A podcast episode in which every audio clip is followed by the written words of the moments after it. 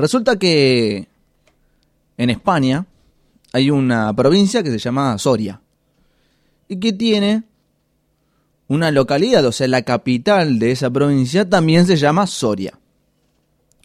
A un kilómetro apenas de ese lugar hay un monte conocido como el Monte de las Ánimas. Según cuenta la tradición de aquel pueblo, en la cima del monte hay un monasterio y una pequeña iglesia. Cada noche de los muertos, ellos le llaman Noche de los Difuntos, que es una vez al año, se abren unas tumbas y de allí salen los antiguos monjes que habitaban ese lugar para batallarse contra un grupo de monjes templarios. Según cuenta la leyenda, en la época de la reconquista de España, cuando los moros se enfrentaban a los católicos, entraron a aquel monte, pero fue defendido ferozmente por los monjes de Soria, de aquel lugar. Y vencieron a los moros, sin problemas casi. Pero el rey de Castilla en ese momento dijo, bueno, pero yo no puedo permitir que esto vuelva a pasar. Pero en vez de mandar a un grupo de soldados españoles a apoyar a aquellos monjes, lo que hizo fue mandar un, un ejército de monjes templarios para que se hagan cargo de aquel monasterio. Enojadísimos los monjes de Soria, pues diciendo, si nosotros nos pudimos defender de los moros, ¿por qué tienen que venir los templarios a manejarnos a nosotros? Entonces no se podían enojar con el rey, pero sí se podían enojar con los templarios. Así que un mal día, aquellos monjes de Soria se levantaron en armas y se enfrentaron a todos los templarios. Dicen que la batalla fue terrible, muy sangrienta, despiadada. Tal es así que no sobrevivió nadie, ningún monje de Soria, ni ningún monje templario.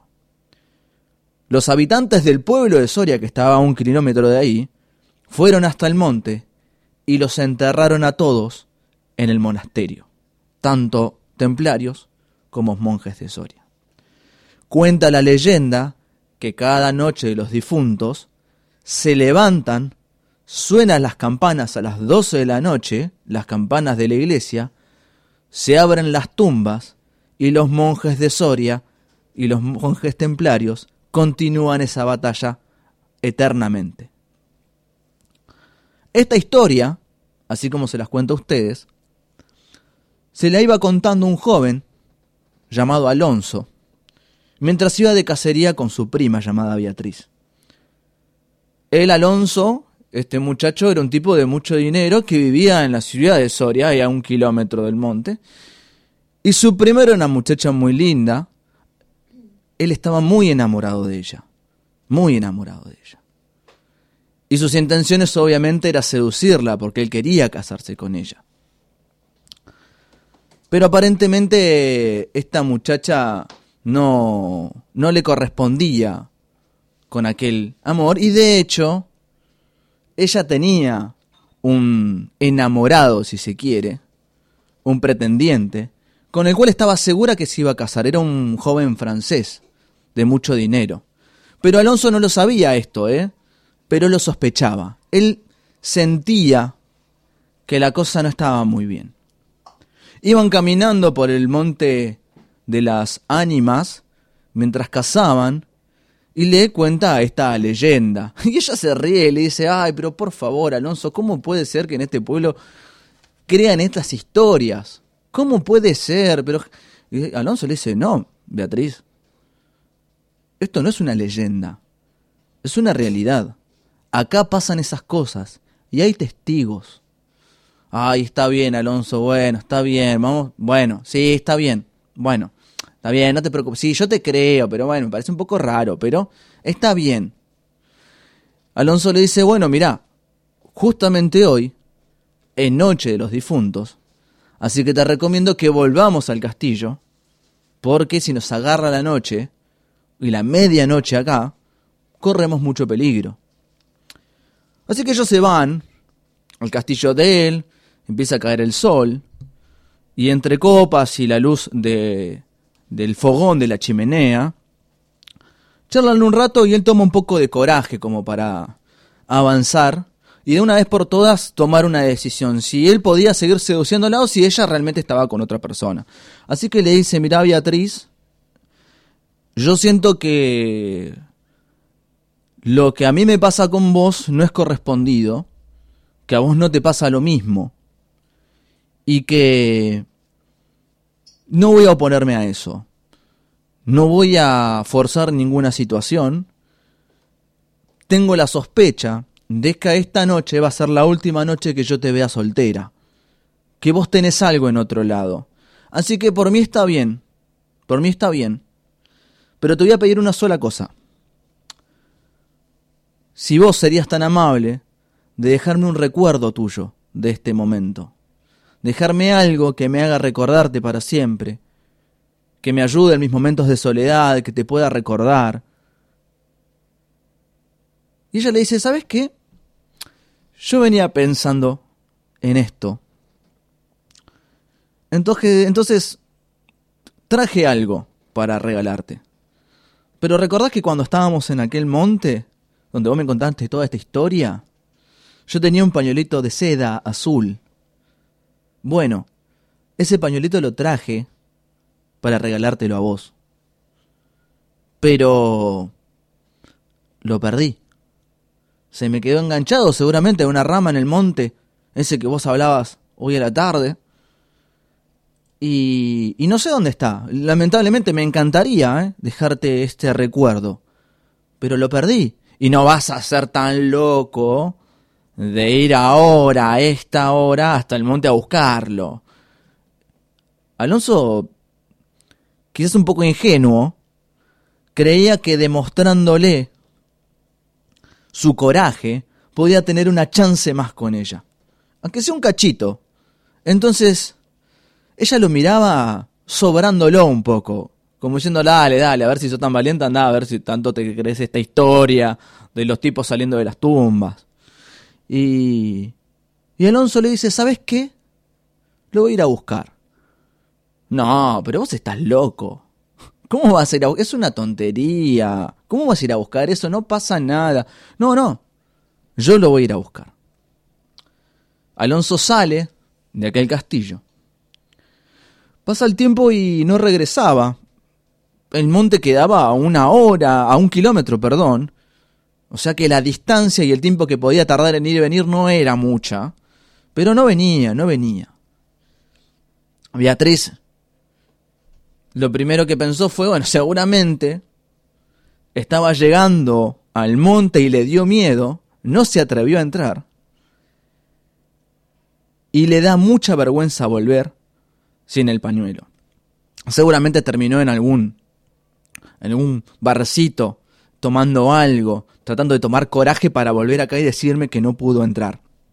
Porque no creo que sea tan valiente si creía tanto en esa leyenda, en esa tonta leyenda. Así que Beatriz dice, bueno, no lo voy a esperar toda la noche, yo me voy a ir a dormir. Ella se retira a la habitación que tenía guardada, se toma unos minutos para rezar en un rincón donde tenía un pequeño altar, cada habitación tenía un pequeño lugarcito para dedicarle a la oración.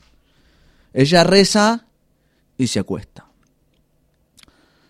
Cuando estaba en lo profundo del sueño, en el momento justo de las 12 de la noche, suenan las campanas de la iglesia abandonada del monte de las ánimas, indicando el inicio de la noche de los difuntos.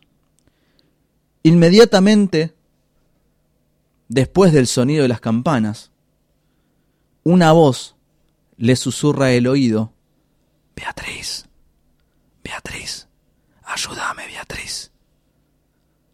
Beatriz salta de la cama desesperada, con mucho miedo, e intenta prender una vela que tenía en su mesita de luz. Y cuando enciende la, luz de la vela, ve una sombra rara, extraña y se desespera y no sabe qué hacer. Y automáticamente su mirada se dirige a la esquina de la habitación donde estaba ese pequeño altar donde ella rezaba. Y en una puntita de la mesa estaba el pañuelo azul colgado, rasgado y manchado con sangre. La mañana siguiente entraron desesperados los sirvientes de aquel castillo para darle la triste noticia a Beatriz de que el cuerpo de su primo Alonso había sido encontrado en el Monte de las Ánimas, masticado por los lobos. Cuando entraron a su cuarto la encontraron a ella y no pudieron darle la noticia. Ella estaba sentada en la cama, con el pañuelo en las manos, con los ojos abiertos. Había muerto de miedo. Años más tarde,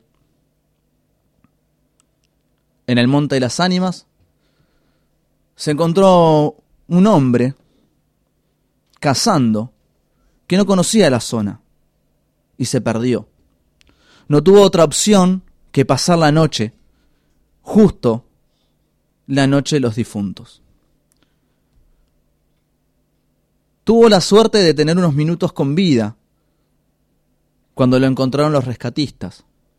Y lo único que pudo contar fue que cuando sonaron las campanas, las tumbas se abrieron, pero los monjes de Soria y los monjes templarios ya no peleaban entre sí. Ellos perseguían a una joven vestida de blanco, con los pies sangrando, que corría hacia una tumba de un joven Alonso, y esta mujer decía, Alonso, Alonso, ayúdame, por favor, ayúdame, Alonso. Era Beatriz, condenada a escapar por la eternidad de los monjes del monte de Soria del Monte de las Ánimas. Les acabo de contar El Monte de las Ánimas de Gustavo Becker. Y esto es Todos tus muertos con el ritual de la muerte.